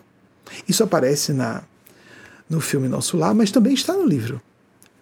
Ele ficou em estado de choque. Ele ficou horrorizado, se sentiu traído. Meu Deus, isso era para ser esperado, pedido. Ela já está bem, ela já se casou de novo? Vocês percebem? Qual a grande lição disso? Não nos iludamos com inteligência, não nos iludamos com informação, nem de outras pessoas, nem nossa. É o caráter, são sentimentos que revelam quem somos. Não nos, iludem, nos iludamos com, nem percebamos nem, é, o, ledo engano, o ledo engano de nos iludir com a condição de vítima. Pobre de mim. Meu Deus, minha mulher, que eu pensava que nunca conseguiria se casar com outro homem, meu Deus, era para eu desejar, era para falar antes. Naquela época, maridos conscienciosos diziam: Minha filha, se eu morrer repentinamente, não fique com essa bobagem de algumas mulheres que ficam com roupa de luto. Providencie um marido decente, tenha cuidado na seleção do companheiro, mas termine de criar meus filhos. Homens de bem falavam isso na época. Ele não só já estava morto há oito anos, como esperava que a esposa estivesse como? Arrebentada, sofrida e os filhos na miséria junto sem o provedor. Na época, o pai era o provedor. A mãe não podia trazer é, subsistência, não podia ser fonte de subsistência dos filhos. Jesus, que falta de consciência, que falta de sensibilidade com a esposa e os filhos. A gente não vê isso, né? Mas deveria ver. Aí depois de ver, oh, ele se iluminou. Vou orar aqui. O, o esposo, a minha esposa está mal. Como eu sou santo, vou orar aqui para botar uma energia boa, tô ficando santo. Rapaz, está ficando com mínimo de decência e sentimento, tá parando, saindo da psicopatia, começando a ter um mínimo de espírito de responsabilidade. O sujeito assumiu o seu lugar, querido. Os filhos não são dele, ele está criando como se fosse. o lugar que era seu de tomar conta da esposa e dos filhos foi assumido por outro camarada. Agradeça, você tem que ficar agradecido por esse cara e não conseguir renunciar aqui. Nós nos iludimos muito, nós brasileiros temos uma brasileiros uma dificuldade enorme de enxergar coisas óbvias.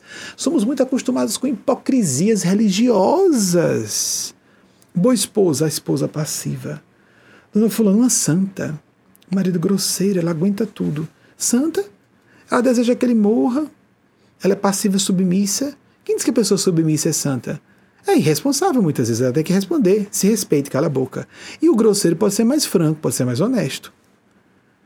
Nós temos umas opiniões sobre o que é virtude, o que é santidade, o que é luz ou não. elementares, primariamente erradas, e Jesus disse de religiosos e religiosas, hipócritas, sepulcros caiados, meretrizes e publicanos, prostitutas e ladrões entrarão no reino de Deus antes de vós. Mateus 21, 31. Estão lembrados disso? Jesus disse que ele tinha vindo. Tem uma das traduções em inglês da Bíblia que estamos utilizando, que é excelente, e que coloca nesses termos exatamente. Que ele veio não para. Em português a gente vê assim, né? Eu não vim para os sãos, mas para os doentes. Tem assim em inglês. Porque eu não conheço aramaico e grego. Mas isso tem a ver com o que Jesus disse e é o que de fato é.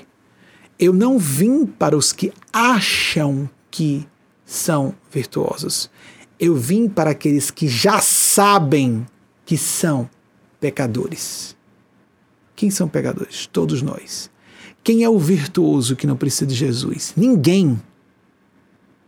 Apenas algumas pessoas sabem que são pecadoras. Quem se julga muito especial e não precisa de espiritualidade de Deus, ou não, quem sou, a discriminação, né? A pessoa que se vende sexualmente, ela se vende pelo intelecto, pela cabeça, pelo casamento. Casamentos bons, convenientes, profissões de acordo com seus interesses. E a prostituta, o profissional ou a profissional do sexo, que se submete a uma série. Amigos, amigas, eu considero que a profissão do, profissão do sexo um dia vai deixar de existir. Acho que induz a vícios, que é um, uma rota de autodestrutividade, como Letícia provocou. É uma rota de sofrimento muito grande, de viciações, de personalidades perturbadoras em cima, sem dúvida. Acho lindo Jesus dizer para mostrar que a autenticidade e o reconhecimento lúcido de quem se é é mais importante do que qualquer virtude que a pessoa possa ostentar. Porque tem gente vendendo o próprio cérebro de acordo com quem pague mais. Qual carreira? Aquela que der mais prestígio, claro. A que me der mais dinheiro, lógico. A que eu puder conseguir mais. O que minha capacidade consegue de mais prestigiado e endinheirado no mundo, é isso que eu vou fazer. Isso é prostituição. É ou não é? Há muita diferença? Acho que não. Inclusive porque a pessoa tem a máscara de, vir, de virtude e ela pode humilhar pessoas que estão sendo mais francas porque elas sabem que estão se vendendo. Temos que rasgar esses véus de ilusões a nosso respeito. Que a espiritualidade sublime nos vê como nós realmente somos. E quem nós realmente somos, não importa se a pessoa concorda ou não com o que eu estou dizendo, o que ela é vibra para o universo. Isso é muito mais poderoso do que mentalizar, acreditar que acontece. O que a pessoa sente das pessoas e do mundo, o que ela é. Se ela se vende para as circunstâncias, as conveniências e os interesses pessoais, hedonistas, ególatras, ela vai atrair tudo que é isso ou pior para a sua linha de destino e para pessoas que convivam com ela. E ela vai ficar sempre se sentindo vítima, se sentindo vítima e atraindo mais pessoas parasitárias e problemáticas. Existe a pessoa que pode dar o luxo de estar atraindo pessoas problemáticas porque ela está curando, como um médico curando enfermos. Mas há pessoas que se sentem vítimas. Eu não sei o que eu fiz para merecer isso. É mesmo? Não sabe não? Vá para o espelho de sua consciência que você vai saber. Fique diante de sua alma com decência, consigo própria, consigo mesma. Porque se nós não nos enxergamos como somos, não é para ser bonzinho, para ganhar o reino de Deus. É porque isso é lógico, isso é inteligente, isso é prático. Se eu me enxergo como eu realmente sou, onde eu estou cometendo erros, eu corrijo a raiz do problema para sair do buraco onde eu me coloquei, onde eu me permiti, para onde eu me permiti ser arrastado ou arrastada. Se eu não reconheço o que foi que me fez da abertura que alguém me puxasse para o buraco, eu não fecho essa abertura e outra pessoa me puxa para um buraco mais fundo ainda, enquanto eu choro, me sentindo vítima, pobre de mim, injustiçada, injustiçada. Essa voz ecoa por toda parte. Mesmo nos presídios, já viram como há pessoas inocentes, uma pessoa se sentem vítimas. Já conversaram com pessoas sentenciadas por crimes hediondos? E há pessoas ali mais decentes do que muita gente na vida pública. Muito. Mas eu quero dizer, é um padrão das pessoas viciosas se sentirem vítimas. Foram vitimadas, foram vitimadas. Algumas dizem: não, eu estou aqui porque eu mereço. Agi mal. Agi mal. Estou pagando pelo que eu fiz. Circunstâncias difíceis. Já sei onde foi. Foi o que eu fiz para trazer essa situação. Ou permitir que acontecesse. O que, é que eu posso corrigir em mim E não aquela pessoa me enganou. E aquela pessoa não foi correta comigo, não deu o que eu esperava. Não agiu como eu esperava. Ah, a gente aprende com a situação e deixa a pessoa pensar o que quiser da gente. Não vou dar mais minha amizade para você. Ah, você? Você que é uma pessoa hipócrita, falsa, manipuladora? Ah, obrigado. Não preciso mandar você embora, você sai sozinha. Assim que a gente deve pensar. Não que não dou por um momento, mas a gente vai se acostumando. Ah, isso mesmo. Outra, mais outra decepção. Normal, condição humana. Outra decepção, outra perda. E à medida que amigos falsos vão saindo, pessoas decentes vão chegando. Sejamos retos realmente, com nós mesmos primeiramente, que nós vamos atrair progressivamente pessoas mais distintas, mais francas e mais interessadas, se estivermos com esse interesse, em servir ao bem comum como nós. Mas essa história de vou dissimular, vou parecer bonzinho para ter pessoas boazinhas perto de mim, não funciona mesmo. Não, mas eu sou inteligente, vou manipular. Não funciona mesmo. É, é como matemática. Nós exalamos de nós mesmos o que nós realmente temos intenção lá dentro e vamos atrair pessoas de acordo e situações. E se esse mundo já é um mundo de pessoas mais egoístas do que a, a, em sua média, mais primitivas ou inclinadas a psicopatias, mais ainda temos que ser retos, porque a gente vai ter que buscar agulha no palheiro. Então temos que, até inclusive, a retidão quer dizer não é vou aguentar tudo, de, de, a maldade dos outros, não, a gente manda a pessoa embora. E a pessoa diz que a gente é arrogante, a gente está se defendendo dela e a gente é arrogante. É, manda, seja duro, seja firme, na medida certa, sem exageros. Pare de falar, se afaste, simplesmente. Tem um momento que a gente pode falar como um presente para a pessoa alertar-se. Depois, não, não é meu aluno, não é minha aluna, não é minha filha, não é meu filho, se afasta. Filho e filha na adolescência, na infância. Depois a gente tem que dar espaço ao filho e à filha adultos adultas. Agora a mensagem que Eugênia Spaz e Temístocles, é isso mesmo, fundação, foi no início da década de 70, eu pensava que fosse 70. A fundação da psicologia arquetípica de James Hillman, que eu citei, obrigado pela confirmação dos bastidores. É tão bom isso, né? Fala que no passado eu não podia fazer isso tinha que confiar só na minha memória. Agora eu falo alguma coisa, ah, pesquisem por favor, e dá para poder a gente. Tinha uma imprecisãozinha, não é? Não foi 70, foi início dos anos de 1970. Então, e volta e meia eu vou cometer esses erros, é lógico. E memória humana, então, é um desastre. Que agora eu sugiro que vocês fiquem de coração aberto. Eugênia Aspásia é, aproximou o espírito Temístocles, que tem uma forma muito interessante de apresentar os seus conceitos. As formulações dele são, na minha opinião, brilhantes e ele tem um aspecto cirúrgico que ela vem ali com bisturi. Doendo ou não, ele vai corta. Anestesia, a gente tem que se colocar com boa vontade. Para ouvir, sem estar armados, ela venha me dizer uma verdade boa para mim, para me libertar. Jesus disse, não é? Conhecereis a verdade, a verdade vos fará livres, em camadas sucessivas, cada vez mais profundas. Ele vem e disse, corta, disseca nosso benefício e tira o tumor, joga o tumor fora. Mas para isso a gente tem que estar aberto. Para isso a gente tem que facear o que nós associemos que tem a ver conosco ou não. Achei essa mensagem e provém de Maria Cristo, mas com o filtro dos espíritos de Nespásia e Temístocles. Se alguém quiser questionar a origem do plano crístico, amigos, amigas, Deus está aqui em toda parte. Maria Cristo faz na nossa instituição uma série de eventos. Está lá, endossos divinos, procure em nosso site. Uma série de eventos que a gente não pode forjar isso. Para poder as pessoas ouvirem com mais respeito o que está sendo dito. Não por meu valor pessoal, mas pela origem de onde procedem essas mensagens. Permitam a redundância. Mas foquemos o que interessa mesmo. Foquemos a essência da mensagem. Faz sentido para mim, me beneficia posso aplicar produtivamente isso? Isso é o que importa. Quem falou? Quem disse? De onde veio? A origem é auto-evidente. Beijo no coração de todas e todos. Até o próximo domingo, se Nossa Senhora, Nosso Jesus e o Grande Anjo permitirem.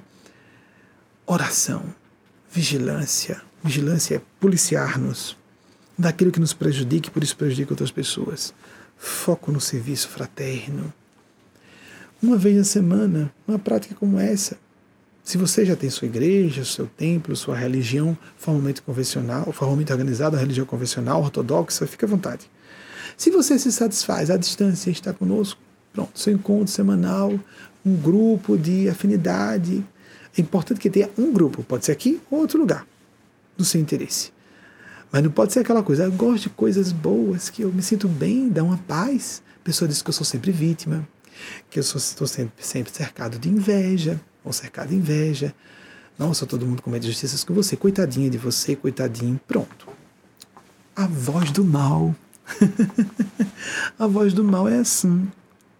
Jesus estava com o dedo em riste, apontando falhas o tempo todo, como todo bom pai, como todo bom médico, como todo bom professor faz. Como Jesus, o mestre por excelência, seria. Oh, coitadinho de você, a pessoa. Ah, ainda bem que você me compreendeu. Essa voz é do sedutor. Ah, sim, gata. Sim, gata, coitada, bota sua cabecinha. Como tinha uma música do passado, meu pai gosta de cantar essa. Encosta sua cabecinha no meu ombro e chora. Venha, gata, coitadinha de você, bota sua cabecinha aqui, venha, venha chorar aqui. Eu estou receptiva a você, né? então, a gente quer ouvir falas é, cariciosas para o nosso ego, então a gente não está disposto a aprender e a crescer. Quem perde, eu mesmo perco, não os outros não há homenagem que prestemos a ninguém nos sentir vítimas. Nós nos prejudicamos. Vocês compreendem? Compreendemos mesmo? Queremos melhorar e sair do buraco mesmo? Ou queremos trocar de ilusões? Ah, essa pessoa me decepcionou, vou para a próxima para ter outra decepção, perder mais uma década, mais outra década, mais outra década e vou para um buraco pior depois da morte. Ou eu vou aproveitar as minhas crises e as minhas cicatrizes para dar um salto de consciência, avançar realmente me libertar realmente de minhas ilusões. Estar em paz de fato. Ser feliz para valer. Não alegre como quem está no barato, é, de, por efeito químico. Mas aquela alegria profunda, satisfação profunda, estável, contínua das pessoas realmente maduras, serenas, porque sabem quem são, onde estão, a serviço de quem e de quê. O resto é consequência, porque isso é o reino de Deus entre nós o resto se nos acrescentará, disse nosso Mestre Senhor Jesus. A magnífica mensagem a seguir de Temístocles e as minhas paz em nome de Maria Cristo. Até o próximo domingo, se Nossa Senhora permitir. Assim seja.